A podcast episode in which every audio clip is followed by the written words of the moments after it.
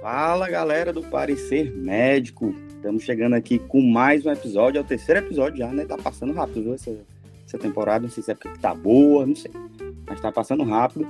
E hoje, galera, ó, na era moderna do Parecer Médico, acho que já fazia tempo que isso não acontecia. É o terceiro episódio seguido com todos os integrantes gravando, de novo, viu? Terceiro episódio seguido com todos os, os integrantes gravando. Isso faz um tempo que não acontece. E vamos lá falar com o pessoal. E aí, galera? Simbora, galera. Galera, só queria dizer uma coisa aqui. Eu e o Icaro fomos campeões de futsal da Copa Alcateia. Ah, rapaz, foi mesmo, viu? Estamos aqui presente, gravando, tá bom? E vamos falar aí de um tema que também aconteceu na Copa Alcateia, tá? Aconteceu, eu vou falar disso aqui. Vamos que vamos, que o episódio de hoje vai ser porradaria pura. Ei, bom demais foi o Ícaro falando, anunciando um episódio lá no, no meio da arquibancada do, da Vila Olímpica. e o pior é que vocês só ganharam porque eu não joguei. É. Então vamos lá, galera. Lembrando aí da gente, de vocês avaliarem nosso, o nosso, os nossos episódios, avaliarem o nosso podcast, seguir lá no tocador preferido, tá? É, ativar o sininho. Eu sei que às vezes o sininho demora, né, para avisar a gente, mas a gente tem que assinar, porque senão a gente esquece que tem episódio novo. E a gente tem hoje duas novidades que a gente vai deixar para o final, beleza? Vamos lá começar o nosso episódio. Então, encefalopatia traumática crônica. Beleza, mas o que diabo é encefalopatia traumática crônica? Vocês fizeram já dois episódios, um sobre álcool e o outro sobre Copa do Mundo, que tem tudo a ver com os dois, com Copa do Mundo, né? E esse agora que não tem nada a ver, calma, que a gente vai explicar mais na frente, viu? Primeiro, assim. Gente... Ei, e deixa eu dizer, a gente escolheu é, esses episódios já antes do, da Copa, antes de acontecer Foi. essas coisas que aconteceram aí que a gente vai comentar, tá bom? A gente se preparou antes, estamos gravando no período da Copa, tá bom? Mas esse episódio sai dia 30. A gente tá ouvi, gravando. Ouvi gol do Brasil, hein? Rapaz, olha, olha, outro, outro, outro, outro detalhe. A gente tá gravando antes dos dois jogos do Brasil, que quando vocês estiverem escutando isso aqui já vão ter passado. Depois aí vai ter uma mensagem do editor do futuro aí dizendo alguma coisa, dando alguma notícia. Mas bora lá. Primeiro a gente tem que começar falando para vocês o que diabo é, encefalopatia traumática crônica, né? Então, galera, é, é, essa síndrome né, é basicamente uma, uma degeneração progressiva, vamos dizer assim, de células cerebrais causadas por repetidas lesões na cabeça. E normalmente essas lesões são as chamadas, as famosas concussões, né? Você, assim, eu não sei se você, talvez você que não seja da área da saúde, que não estude na área da saúde, esteja escutando aqui esse episódio, talvez você não saiba o que diabo é uma concussão. Tem gente que acha que concussão é, é, é torcer o braço, é uma concussão. Tem gente que acha que é isso, né? Talvez você não saiba o que é uma concussão. Então vamos lá explicar, né, para a gente ter um contexto bom aqui nesse episódio. Então, basicamente, é uma, uma concussão é uma alteração da função mental ou de nível de consciência causada por um traumatismo craniano. Ou seja, ocorre é, um dano nas células cerebrais, mas esse dano ele não é detectado por exames de imagem, certo? Então a concussão é isso. E, e esse dano ele pode causar diversos sintomas, como confusão temporária, perda de memória. É, essa, essa perda de memória geralmente ocorre para episódios um pouco antes e depois da lesão, né, que a pessoa perde a memória, uma fotossensibilidade, visão dupla, cefaleia, tontura, entre vários outros. Então, basicamente, isso é uma concussão.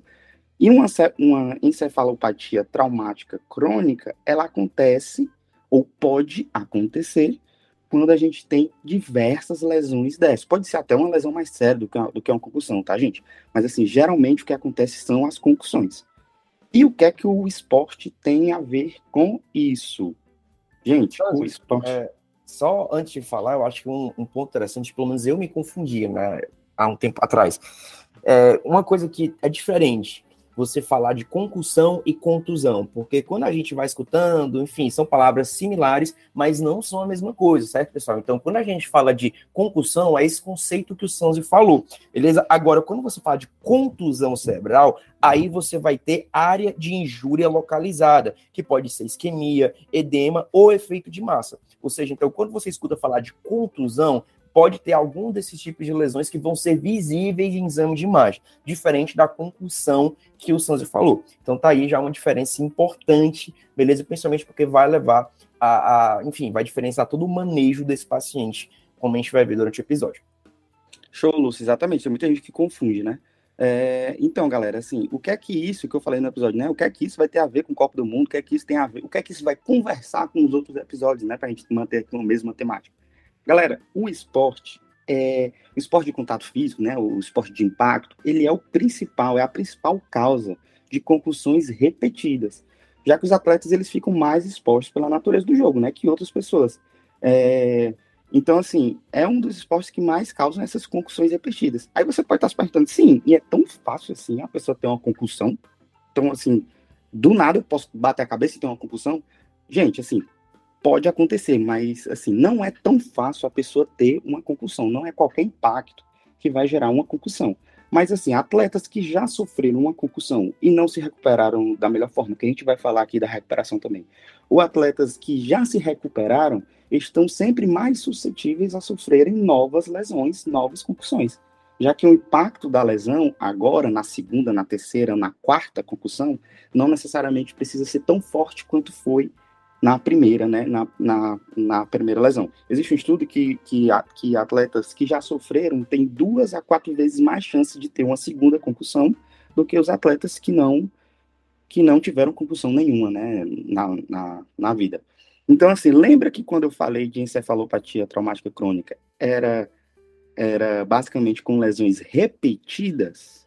É aqui que entra o nosso tema. Esporte como causa principal de concussões repetidas. Aí, levando aqui, a gente vai destrinchar melhor esse, esse tema aí.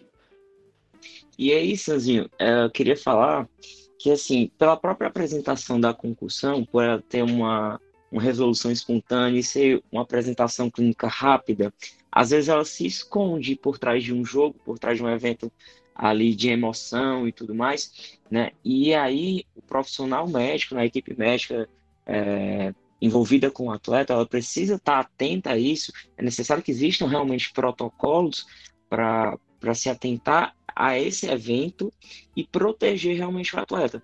Porque se não existe uma proteção do atleta, aquele atleta tem aquele trauma e ele continua dentro da partida, aquilo pode se, pode se desencadear um problema maior, né? Se não houver um, um, uma avaliação, né? Uma, um, é, se eu não descartar sinais de alarme naquele exato momento, né?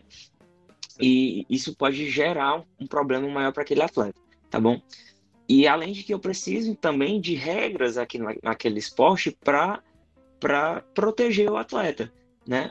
O Sanzinho falou aí que o atleta está mais exposto.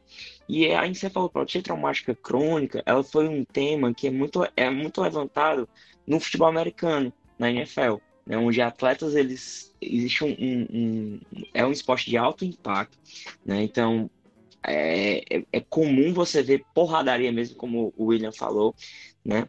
E existem algumas regras que não podem acontecer, né? É, cabeça, capacete com capacete não pode acontecer, né? Algumas agressões físicas. Há, há determinadas posições de, de, de jogadores no, na formação tática do time, certo? Então, é necessário essa proteção do atleta, protocolos e regras durante o, os jogos. E reforçando, né? É uma apresentação realmente muito envolvida no esporte, até porque quem é que está aí batendo a cabeça direto todo dia, né? por aí, à toa. Inclusive, eu tenho um, um adendo, já que a gente começou a falar de esporte, assim, claro, é muito importante no esporte, mas existe um contexto, inclusive eu tomei um susto, assim, porque é, quando eu estava estudando, pesquisando, enfim, nas referências, cara, você tem muito estudo com soldado, com, com é, é, realmente veteranos de guerra, sabe? Principalmente americanos, né? Porque há mais, grandes estudos americanos. Então, assim, se você for olhar, testa aí, coloca em qualquer PubMed, enfim, qualquer plataforma que você faça uso para pesquisar artigo, você vai ter muita coisa falando sobre o, a concussão, sobre um TCE leve, que a gente chama, em, é, é, em veteranos de guerra, inclusive evoluindo com a, a, com a condição que a gente está falando aqui especificamente. E aí, alguns Ei, dados Lúcio. epidemiológicos. Oi. Cara, só uma informaçãozinha que eu também achei importante, depois te dou a palavra, mas que tu falou do, do soldado e eu lembrei que a concussão, ela não necessariamente precisa vir de um trauma diretamente da cabeça em alguma Uau. superfície, em alguma, alguma coisa. ela Exatamente. pode ser um trauma de outra parte do corpo e aquela energia ser irradiada para a cabeça e aquilo gerar uma lesão cerebral ali é, leve, né? Inclusive, Lúcio, é, é, nesse caso específico, né, dos, dos soldados, é, isso é muito investigado justamente por ser uma, uma doença é, de difícil diagnóstico e também é, é um tratamento ainda muito complicado, né? É, e esses soldados, é, o, que, o que se sabe até hoje é que o simples, durante a guerra, o, o simples deslocamento da massa de ar gerado por, por, conta das bombas e dos tiros já é o, o bastante para causar confusão nesses, nesses soldados. Sim, e não só isso, um dos. Não... Pode falar. E não só isso, Luciano, só, só te complementando também, cara. É tipo assim, você falou muito em veterano, o, o, essa parte que o William falou aí das, das bombas, né? Que soldados que sofreram com ações de bombas, eu vi também. Mas não só isso, assim, a gente sabe que tem treinamentos aí afora que são muito puxados, muito pesados. E isso também pode causar é, é, concussões e, e, e encefalopatias crônicas, né? Em consequência. Cara, pois é, então a gente vê que é um mundo, né? Que, nem, como até estava conversando com os meninos, não dá para a gente esgotar o assunto, inclusive, pessoal. Esse nunca é nosso objetivo, porque não dá, entendeu? A medicina, é, a saúde é vasta demais. Mas, é, como o, o Ícaro já falou, e como o bem falou Ian, quando a gente fala de, de uma concussão, ela, esse movimento de aceleração e desaceleração, ele vai em si, ou seja, quando a gente tem aquele rechicotear né, do cérebro dentro da calotra craniana, quanto ao é, contra o próprio crânio, cara, isso também pode lesar TCE, inclusive, né, o trauma crânioencefálico. Inclusive, a gente sabe que existe uma diferenciação entre o TCE em si e concussão, que é outra diferença importante, beleza? Mas, geralmente, quando a gente fala de concussão, a gente está falando também, muita literatura usa como sinônimo TCE leve, né? Que é aquele TCE que a gente vai ficar ali entre 13 e 15 beleza? Da escala de como de Glasgow. Inclusive, não dá para a gente falar desse tema sem citar a escala de como de Glasgow, que é muito usada para avaliar, inclusive, às vezes, dentro de campo, né? O paciente ali rapidamente para saber como é que é o nível daquela lesão e a gente também classificar o TCE. Né, porque a escala de como de Glasgow dentro do traumatismo crânioencefálico é muito importante, porque muda a conduta, beleza? Inclusive, TCE leve 13 a 15, né? Apesar de que existem algumas literaturas que citam que o 13 está mais ali como se fosse um TCEzinho moderado, né? Por ter um prognóstico de desfecho mais parecido. Mas, enfim, na maioria das literaturas ainda considera-se o 13 a 15, beleza? Então, isso já é um ponto importante de definição, beleza? Outro ponto, né, que a gente está falando é que, como eu estava falando para vocês com relação ao esporte, quando a gente fala do esporte, só para você ter ideia de algumas dados epidemiológicos aqui que eu achei muito interessante. É, isso, claro, nos Estados Unidos, né, porque a grande maioria da literatura é falando lá dos Estados Unidos, mas cerca de é, 10% estão relacionados dos, das concussões barra TCE leve, que ele considera aí como, às vezes, algumas literaturas como sinônimo, vão estar relacionados a acidente de trabalho, 10% relacionados à recreação, beleza? Acidentes é, recreacionais, assim, estão relacionados também ao esporte. Mas quando ele adentra o esporte em si, claro, ele fala da NFL, como o Ícaro já falou, da, do futebol americano, mas ele também cita o boxe, inclusive, esse que a gente está falando também tem o síndrome do, também chamado de síndrome do pugilista, e vocês vão entender já já o porquê, beleza? Mas uma estimativa americana, isso eu estou falando só dos Estados Unidos, fala que eles, é, é, é concussões relacionadas ao esporte, eles estimam cerca de 1,6 a 3,8 milhões de concussões, certo? É, a cada ano, a cada temporada, que eles chamam de season.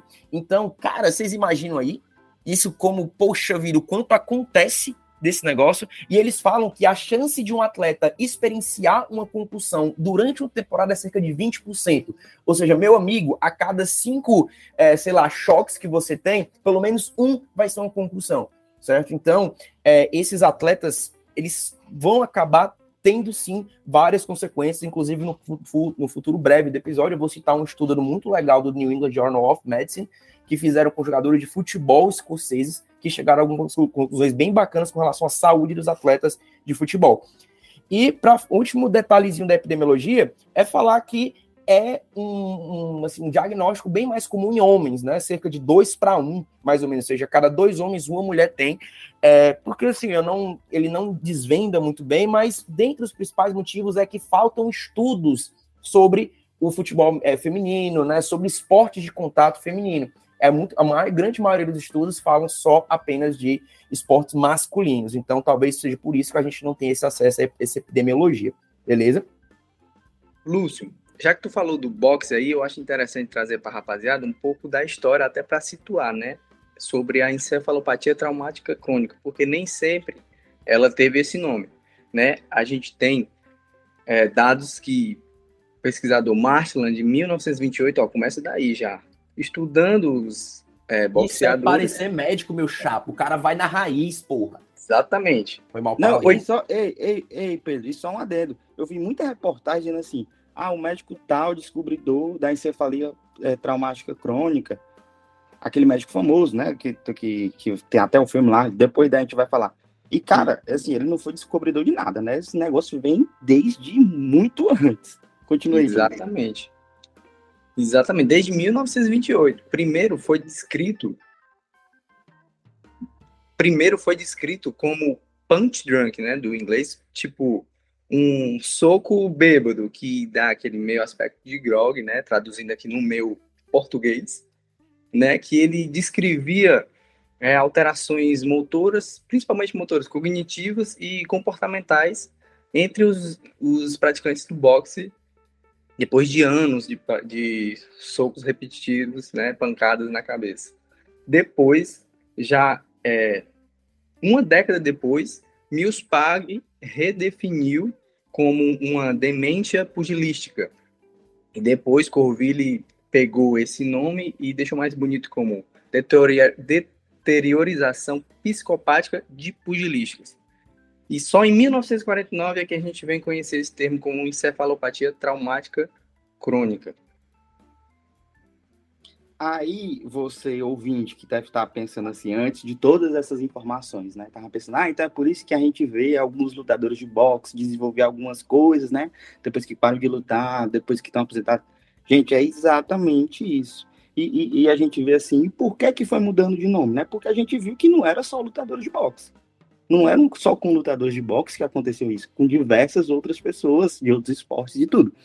E, e, e principalmente hoje, no qual o futebol ele fica até o racha que você joga lá semanalmente, valendo a Coca-Cola, é pegado. Imagine um jogo profissional. Meu patrão então, é assim, disputado, viu?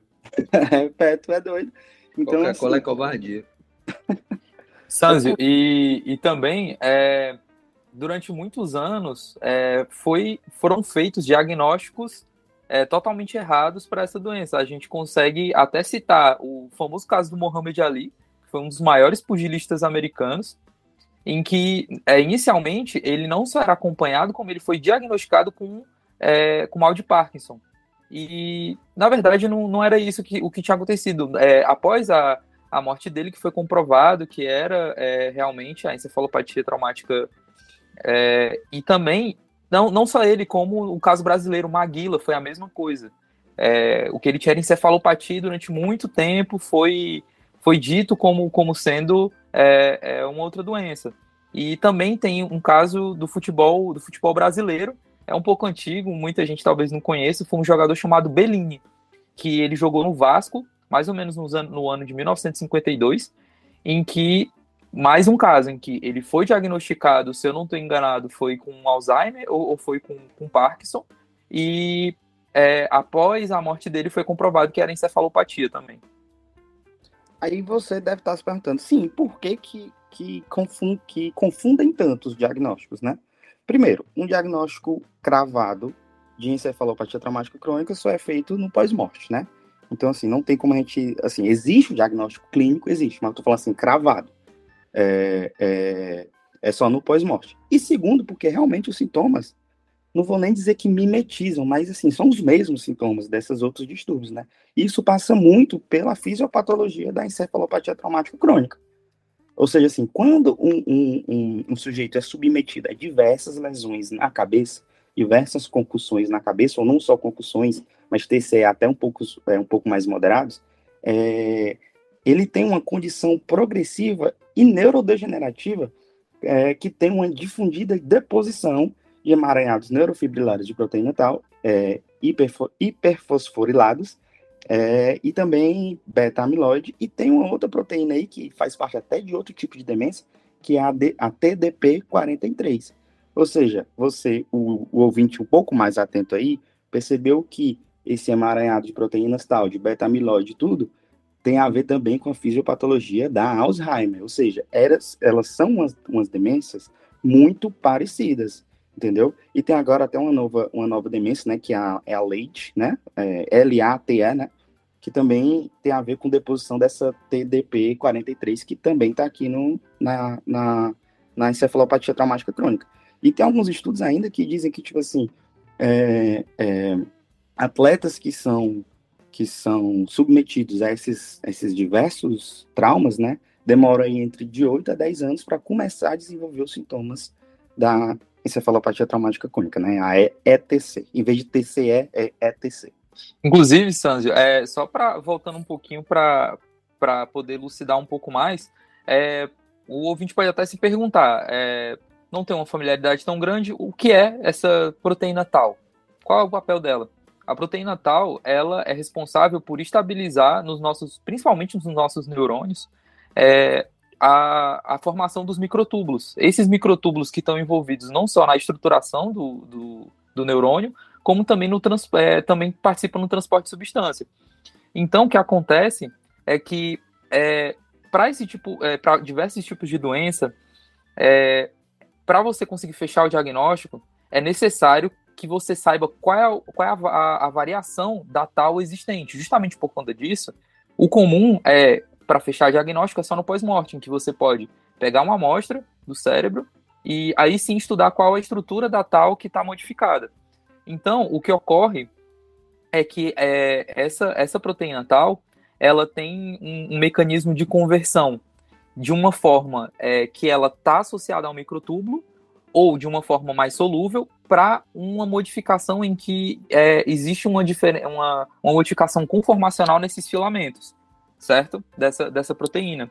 E uma coisa muito interessante também é que o mecanismo que ela, que ela funciona é muito parecido com o mecanismo é, da, dos prions, em que é, uma forma tóxica de tal ela é formada em um neurônio e a partir dela ela é capaz de é, induzir modificações em outras é, proteínas tal que estão próximas a ela. Então, é, até para o próprio tratamento, existem algumas, algumas ideias, por exemplo, em que seria é, promissor um mecanismo que você evitasse a agregação dessas proteínas tal. Só que aí a gente encontra um grande problema. Nem todas as agregações de tal, elas são patológicas. Inclusive, existem certas agregações que elas têm uma ação protetiva para o nosso cérebro. Então, se você cria um medicamento que evita qualquer tipo de agregação dessas proteínas tal, isso poderia não só é, não ser efetivo para a doença, como também poderia gerar é, diversos efeitos colaterais. Justamente por conta disso, até hoje é, é existem diversas pesquisas para encontrar uma substância que consiga é, controlar é, a doença, ou então pelo menos retardar o seu progresso, mas até hoje não existe nenhum tipo de medicamento comprovado que consiga atingir esse tipo de, de objetivo. E só, eu acho uma coisa muito massa que eu pensei aqui, porque o ouvinte agora já deve estar percebido. Beleza, vocês estão falando de encefalopatia traumática crônica. E vocês falaram de concussão, certo? E quando, como é que a gente chega até esse ponto? Você já deve ter percebido que a gente tem um quadro agudo, né? Que é quando o cara lá, o jogador de futebol, o jogador, enfim, bate com a cabeça com alguém, contra alguma coisa, ou quando tem essa, essa desaceleração e aceleração, né? E tem o quadro, a sequela. Então a gente tem um quadro agudo e a sequela. E o que que um leva ao outro? Basicamente, a gente tem que entender que, como o Santos já bem falou, a gente não consegue ver alteração em neuroimagem em geral, pelo menos não nos, nos, nas imagens que a gente faz hoje, né? Ressonância convencional, TC convencional, a gente não consegue visualizar nada na compulsão no TC é leve, beleza? Então, é, como é, o que, que a gente vê, como é que a gente identifica? O que, que a gente consegue fazer? É pela é, pós-mortem, análise pós-mortem, né? Ou até, enfim, imediato né, quando não evoluiu ainda com encefalopatia crônica, a gente consegue ver que existe uma, um, graus menores de ruptura axonal, de dano axonal, diferente, por exemplo, da que acontece numa LAD, né, numa lesão axonal difusa, que aí sim é um quadro mais grave, ele de realmente um TCE. Mas a gente pode ter sim, por exemplo, degeneração valeriana, transecção axonal, beleza? Então, que vai também prejudicar o transporte axonal, e tudo isso leva a uma lesão primária.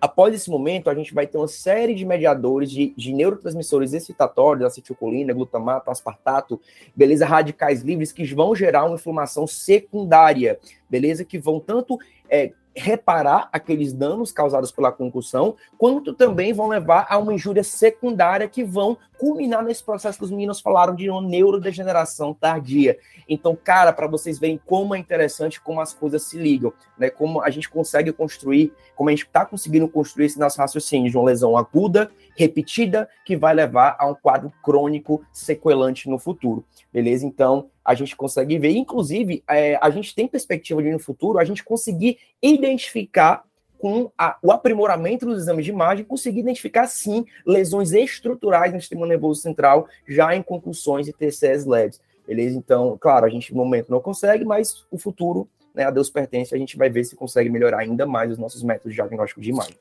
E, Lúcio, é, existe também é, um ramo é, que está crescendo é, de pesquisa na tentativa de conseguir identificar é, previamente, através da, da utilização do, do líquido encefalorraquidiano, é, para conseguir identificar essas proteínas tal. No, no entanto, por enquanto, ainda é, não, não, não conseguiram a, alcançar esse, esse objetivo de simplesmente, com uma punção lombar, conseguir é, é identificar essas modificações, até porque é, é, as cristalografias que são utilizadas para poder identificar as modificações moleculares é, dessa, dessa proteína tal, elas ainda são, é, são testes de laboratório muito caros.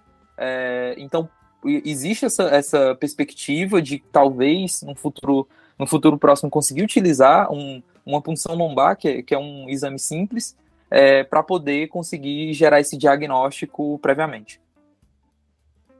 Mas enquanto isso, né, o que a gente tem são é a clínica, basicamente.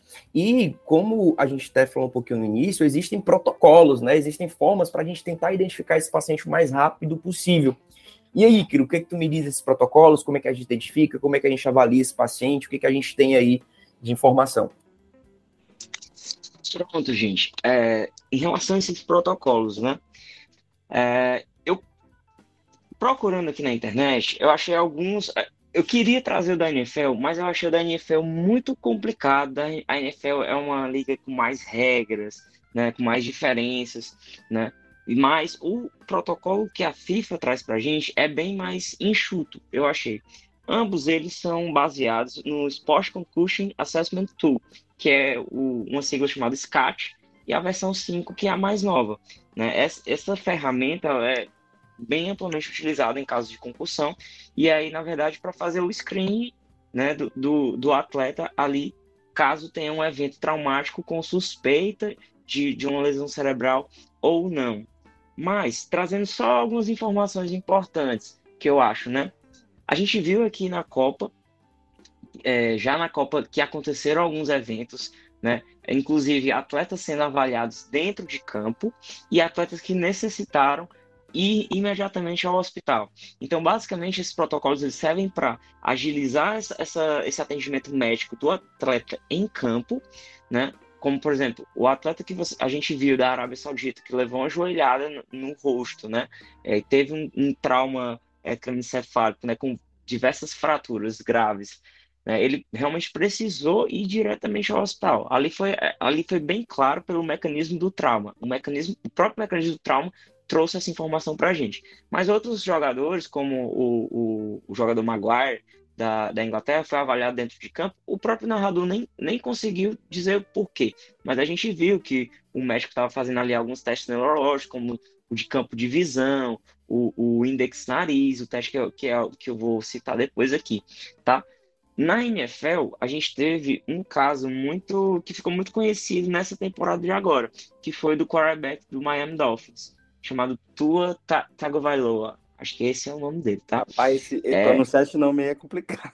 É estranho, mas foi um jogador que é o seguinte, ele tinha tido uma lesão num jogo anterior, jogou contra os Bills e aí teve uma lesão que ele ali, um médico, a, a equipe médica atribuiu a uma lesão na, que ele teve nas costas, certo?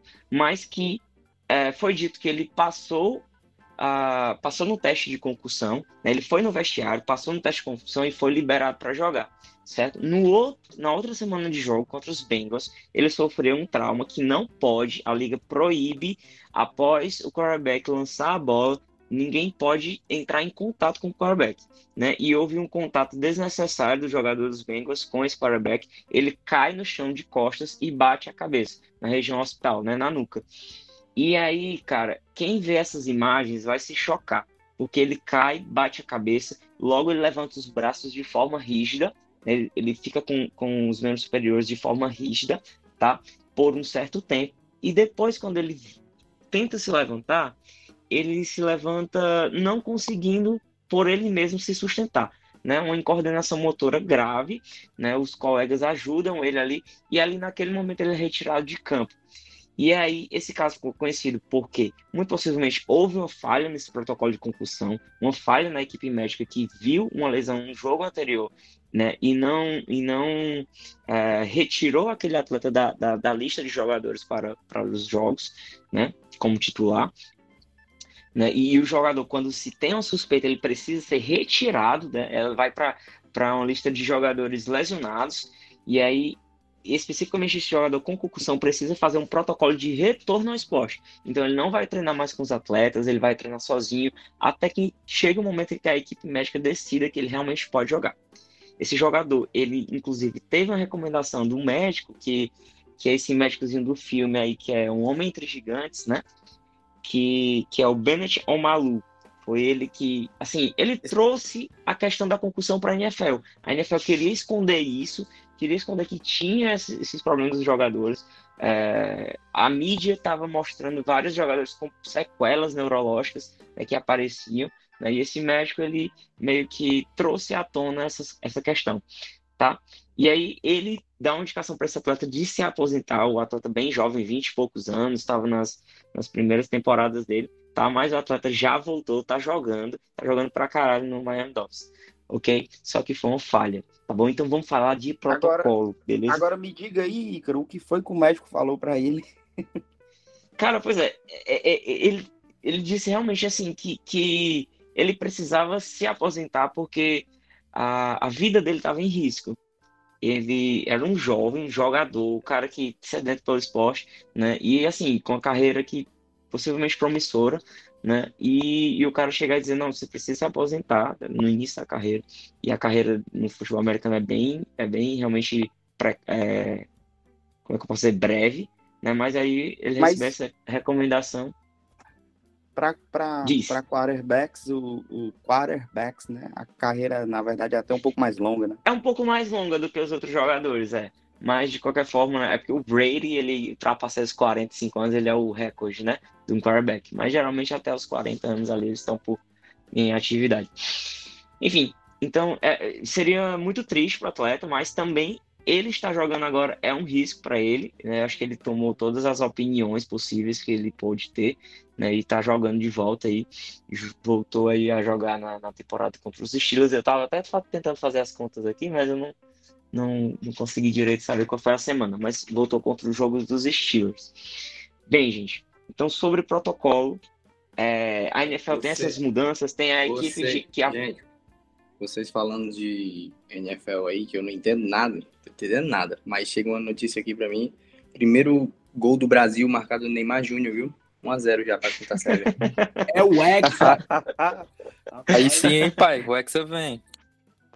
O editor então vai aqui abrir um parêntese para dizer que o Neymar nesse momento não está jogando nem jogo de bila. Está se recuperando em um possível retorno nas oitavas. Mas vamos ver, vamos esperar. Pronto, vamos embora. Tá bom. É... E aí, gente, como eu dizia, na, na NFL tem mais coisas. Tem a equipe que avalia o, o atleta é, do lado de fora do campo, né? Na sideline tem, então aí eles fazem a decisão se ele precisa ir para o locker room, que é tipo uma cabaninha que eles têm no, no, no, no campo mesmo, né? E aí eles tentam esconder o que está acontecendo com o atleta para também não, não, não, vazar informações para mídia, tem todo esse respeito. tá bom? E aí tem regras e tudo mais, né? E acho melhor o da FIFA, ele trouxe algumas coisas mais enxutas, e é o que eu vou falar. Como é que é esse protocolo da FIFA, tá? Ele usa o SCAT5, que eu falei para vocês. É uma ferramenta que tem sensibilidade de cerca de 83% a 96% e uma especificidade de 81% a 91%.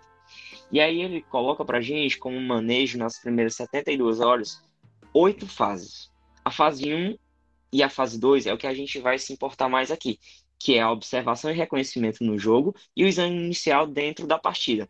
Já a fase 3 e 4 já é um exame mais para fora da partida, num espaço mais é, calmo, certo? E aí se segue, né? A fase 5, a, a, de 5 a 7 é um exame e observação do atleta pós-partida, e a fase 8 é, um, é um, uma programação graduada de retorno ao futebol. Tá bom? Então tem tudo isso no protocolo, tem nos, na, nos documentos que a gente deixa aí uh, listados, tá bom? É um protocolo chamado Suspect and Protect, do FIFA. E a gente vai falar fase 1 e fase 2. Beleza? Importante destacar que no protocolo, qualquer suspeita de achados anormais deve ser acompanhado do início, uh, do início de uma avaliação apropriada do atleta e remoção do atleta uh, ou da partida ou do treinamento. Então, isso pode acontecer também no treinamento e a equipe precisa estar atenta a isso. Tá bom? Importante também, o protocolo traz os chamados orange flags, né, que são as bandeiras laranjas, né, os sinais laranjas. É, e aí ele destaca que esses sinais eles podem gerar red flags, que é os sinais realmente de alarme, sinais de gravidade. Tá bom? E o atleta ele só pode permanecer no jogo ou no treino, no treino caso ele não tenha suspeitas de sinais ou sintomas de concussão. Ou seja, não tenha nenhuma dessas bandeiras, nem laranja, nem vermelha. Tá bom? Eu vou falar já já para vocês. Bem, fase 1, observação e reconhecimento. O que é que a gente vai ver ali de inicial? Poxa, como é que foi essa queda? Essa queda teve um movimento ativo, ela teve uma proteção, o jogador ele teve uma ação protetiva quando caiu, né? A gente cai, geralmente coloca os braços para proteger, ou então faz, rola no chão para absorver o impacto. Esse atleta teve isso. Ou então, esse atleta caiu sem movimentação ativa e passou mais de dois segundos, que é o tempo que se utiliza como critério de gravidade, né? Opa, tem um negócio aí, tem um problema nessa minha observação e reconhecimento certo? Aí teve incoordenação motora, como eu falei para vocês, do atleta que caiu, né, do, do Tua. É, e aí é mais observável ao, ao atleta tentar se levantar depois da queda, existiam movimentos clônicos involuntários, ou então existia uma postura tônica involuntária, tipicamente dos membros superiores, como eu falei também do atleta da NFL, certo? Ou então um olhar vago. O atleta apresentou um olhar vago, sem expressão facial. Essas são as coisas que a gente vai observar na fase 1. É uma, é uma fase de inspeção e reconhecimento, tá bom? Nessa fase, a gente vai pro atleta, em direção ao atleta, a gente precisa também estar tá em mente que a gente tem os diagnósticos diferenciais.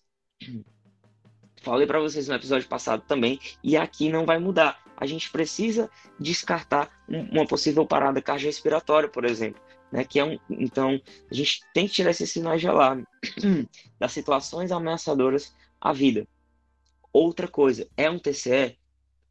Possivelmente é um TCE. Então, a gente precisa, muitas vezes, é, se certificar de que a gente vai precisar estabilizar a cervical, tá bom? Então, tirar dúvidas em relação a uma lesão ou fratura cervical. Como é que tá o ECG dele, como o Lúcio falou? Tá abaixo de 15? Tem dor, uma dor bem presente no pescoço, né? Ou então sensibilidade? Tem déficit neurológico focal? Tem parestesia de membros inferiores ou, ou paresia de membros inferiores? Tá bom? Tudo isso a gente deve considerar na nossa suspeita desses diagnósticos diferenciais. Tá bom? Aí, e aí, só rapidinho, custa a gente dar uma revisada do que, que seria o, a escala de como de Glasgow, né? Para que você que nunca ouviu, basicamente é uma escala que avalia três pontos principais. É como se fosse um mini examezinho neurológico ali rápido, para saber como é que está aquele paciente. Primeiro, a gente avalia a abertura ocular, certo? E você vai ter a gradação, você pode pesquisar, enfim, onde você quiser, porque não vale a pena a gente ficar falando de cada um. Mas depois a gente vai avaliar a resposta verbal, depois a gente vai avaliar a resposta motora. ponto importante, a gente vai avaliar a melhor resposta verbal e a melhor resposta motora, beleza? E além disso, a gente tem que levar em consideração um que o Glasgow ele mudou entre aspas, né? Que é muita gente fez muito escassel aí com relação a isso, mas o que ele mudou foi atualmente não é a estímulo doloroso, a gente fala estímulo pressórico, estímulo de pressão. Então, ou seja, aquela aquela coisa que a gente faz lá, ainda vendo nos hospitais por aí, o cara arregaçando o externo do outro, ou pegando o mamilo e puxando, isso aí é coisa que não pode fazer mais, não. Tá? Pelo menos assim, em teoria, não se pode mais fazer. O que a gente pode fazer são estímulos pressóricos nesse paciente.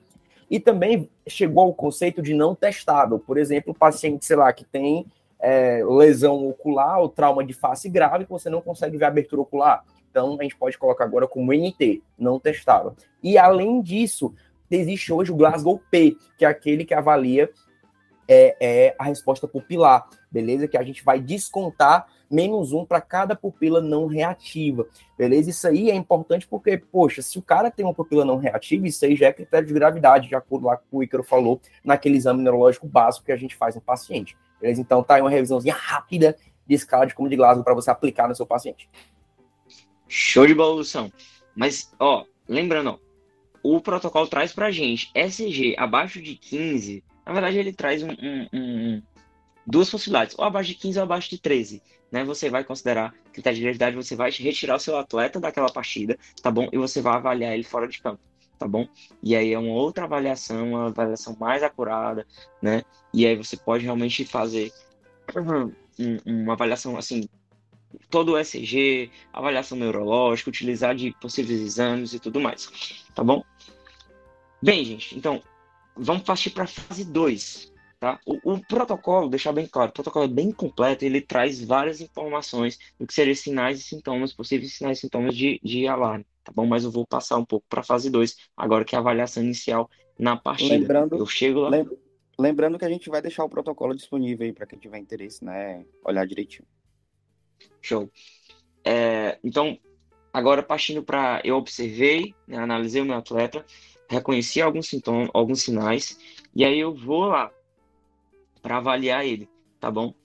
Antes disso, eu preciso ter em mente que a saída do atleta para avaliação fora de campo, ela vai depender se eu suspeitei, então qualquer suspeita, eu vou tirar meu atleta de campo, vou ter um tempo extra para examinar ele um pouco fora. Eu posso até ver se eu retorno ele, tá? Se, se a minha suspeita foi errada, tá bom? Mas eu preciso tirar esse atleta e ver mais direitinho, um pouco fora de tempo, que aquele tempo no futebol é um tempo mais restrito, né? O, o, o time vai jogar com um jogador a menos, mas isso, isso pode acontecer.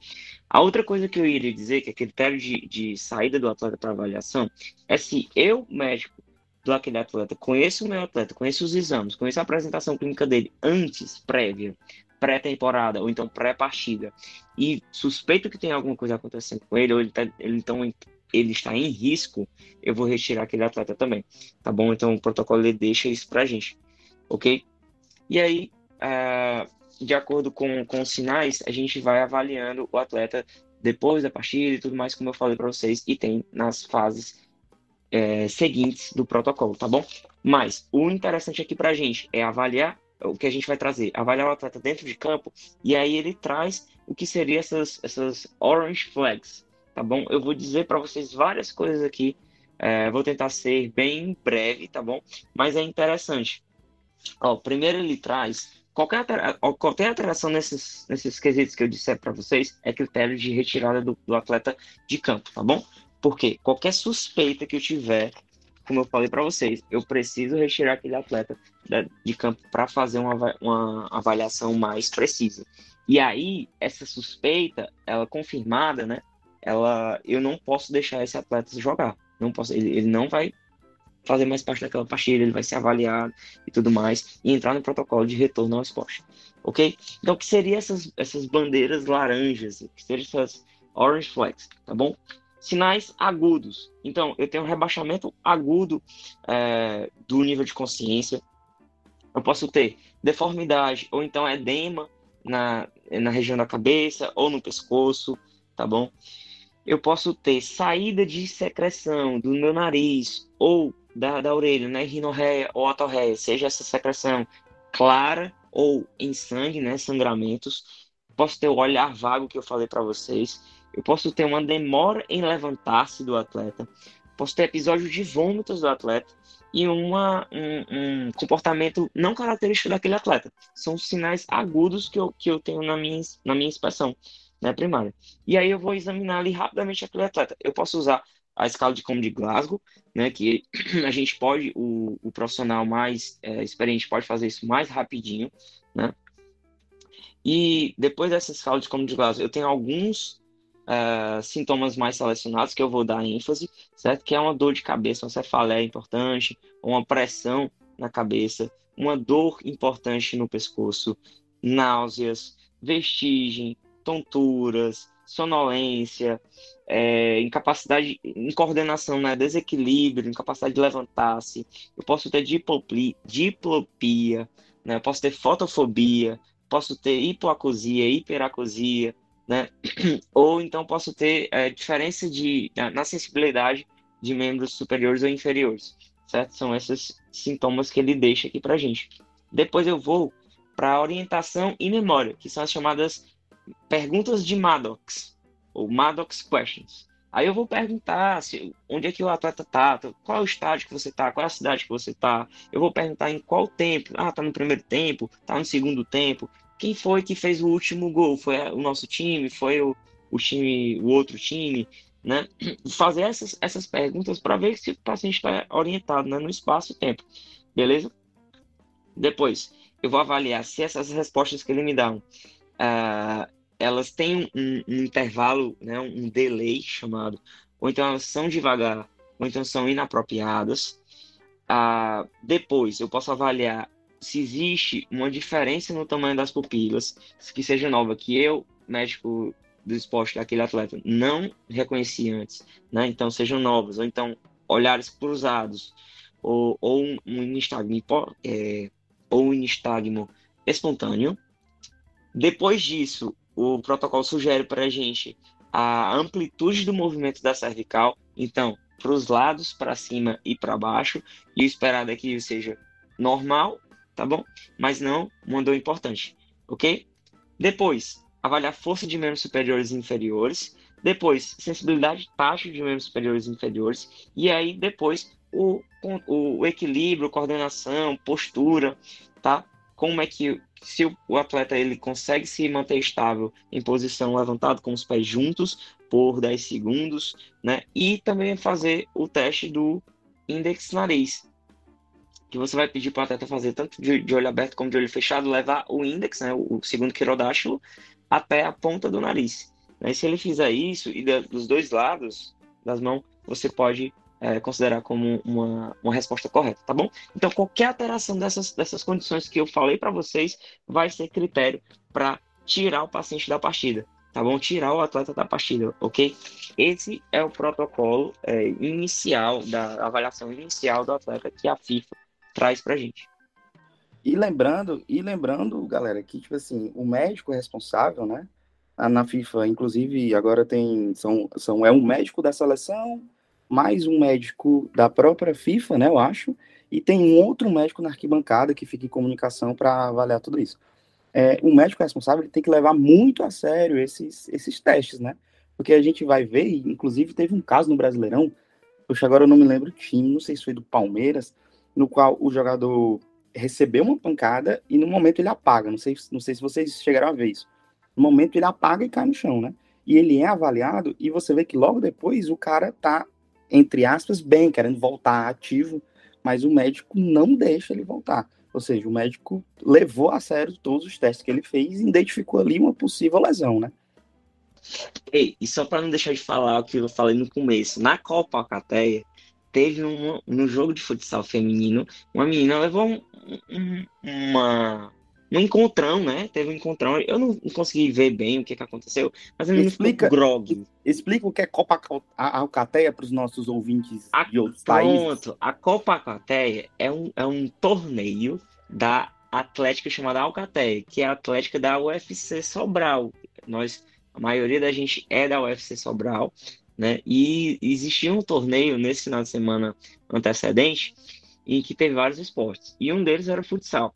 E aí tinha no jogo feminino, né? Houve um encontrão, era um jogo bem pegado, as atletas realmente bem é, motivadas. E aí uma das atletas, ela com esse encontrão ficou grog mesmo. Tanto é que é, depois foi solicitado ela bater o pênalti. Ela disse que não ia, nem a pessoa que estava acompanhando ela não deixou bater o pênalti. Ela precisaria bater, mas o, o árbitro, né, que são árbitros pagos para estar tá lá, ele também entendeu a situação. E aí achei interessante. Na, na, na hora eu falei pro Lúcio, né?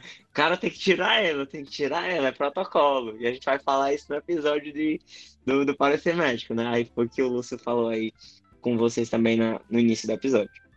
Ei, tirar, é, voltando aqui rapidinho. E tirando dúvida, esse encontrão talvez nem envolveu a cabeça diretamente, né? Talvez não. É porque eu realmente não vi, acho que o Lúcio também não viu, a gente viu só depois. É só para exemplificar aqui que é, não precisa envolver a cabeça diretamente, como o Icaro já tinha falado no começo, viu, gente? Eu Pode ter só uma, de... uma, uma, transferência de energia aí. Eu achei que tu ia falar de Tico, que, que se contundiu aí, teve que ir até para emergência. Ah, eu também tive um TCE, tá? Também tive um TCE, mas aí eu caí, caí em, em, em movimentação ativa, tá bom? E tinha um, um cara bateu a cabeça no meu queixo, e aí abriu e eu precisei levar três pontos, tá bom?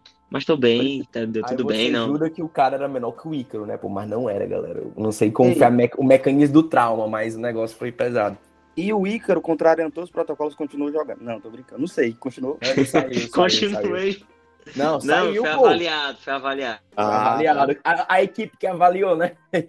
Eu, o Nilo Júnior. Bom demais. Inclusive, mas... queria, queria mandar um abraço aí pra galera da 36, primeiro período, representou pra caralho. Terceiro lugar saber... geral aí, mas.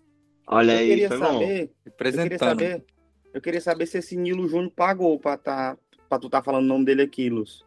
Macho, o Nilo Júnior é uma entidade da UFC Sobral, ele não precisa pagar nada, entendeu? Rapaz, enfim. Abraço, mas... Nilo Júnior. Não me conheço, mas um abraço aí pra você. Galera, mas assim, só voltando no que o, no que o Icaro falou, por que, que existe esse protocolo e por que, que existe toda essa preocupação. Como vocês viram, existem etapas e sintomas que esse paciente, esse atleta pode sentir em cada momento, né? Então, a gente tem sintomas agudas, a gente tem sintomas que ele pode sentir horas ou dias depois, né?